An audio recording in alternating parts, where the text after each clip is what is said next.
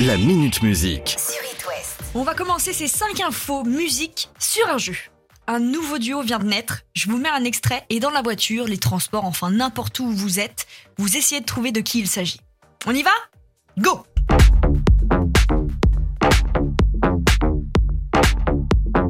Ah, pas facile hein? Et si maintenant, je vous mets la voix? You don't have to put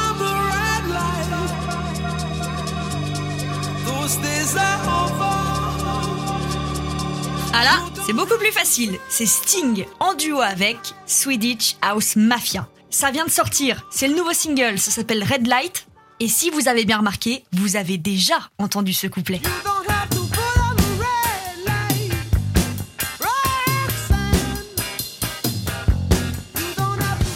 Swedish House Mafia a remixé la chanson Roxanne du groupe Police, groupe dont le chanteur était Sting. Je vous apprends rien. Et ce nouveau son, accompagné d'un clip, permet au groupe Swedish House Mafia d'annoncer la sortie de leur premier vrai album, Paradise Again, le 15 avril prochain. Les gars, ils se sont un petit peu emmerdés à faire tout ça, alors que juste un petit tweet et c'était terminé.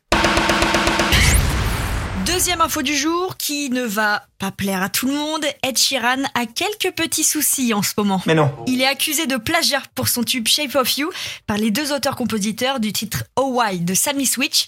Mais est-ce qu'on vérifierait pas ça ensemble? La version qu'on connaît tous, celle d'Ed Sheeran, c'est celle-là. I'm in love with your body. I'm in love with your body. Et là, la dite version de Sammy Switch.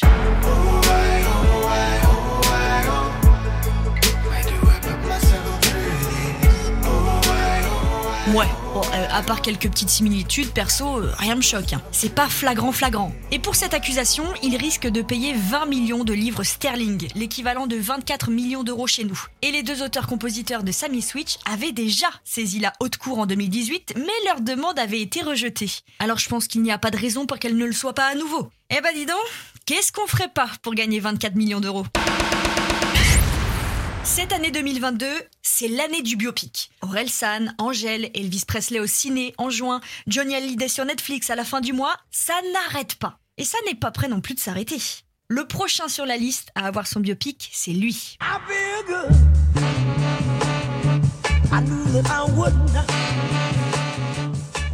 James Brown, figure majeure du rhythm and blues, aura bientôt lui aussi son biopic. Enfin bientôt. Ce sera plutôt en 2023. Mais devinez qui en sera le producteur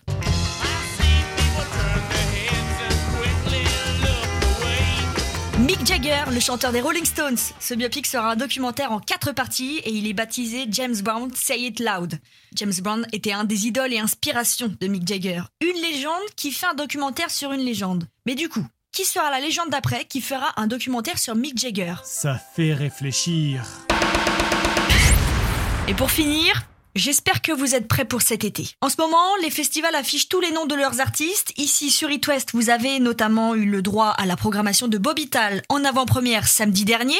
Et maintenant, tout de suite, on va faire le point sur le festival Solidays. Les Solidays, ça se passe à Paris. Mais si j'en parle, c'est qu'ils viennent d'annoncer 23 nouveaux noms. Non mais 23 Là, on parle du nombre d'enfants dans une classe de 6e. Pas juste d'une tête d'affiche. Alors je vais aller vite parce que 23, sinon on y est encore jusqu'à ce soir.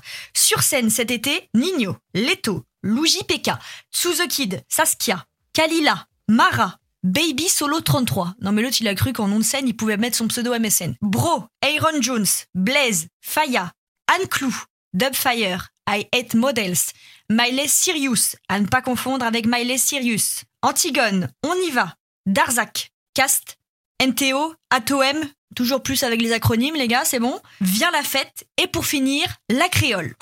C'est bon, on peut souffler. Bon, en espérant quand même que ces euh, 23 nouveaux artistes ne seront pas tous en même temps sur la scène. On a frôlé la catastrophe. La Minute Musique. À retrouver en podcast sur itwest.com et sur toutes les plateformes.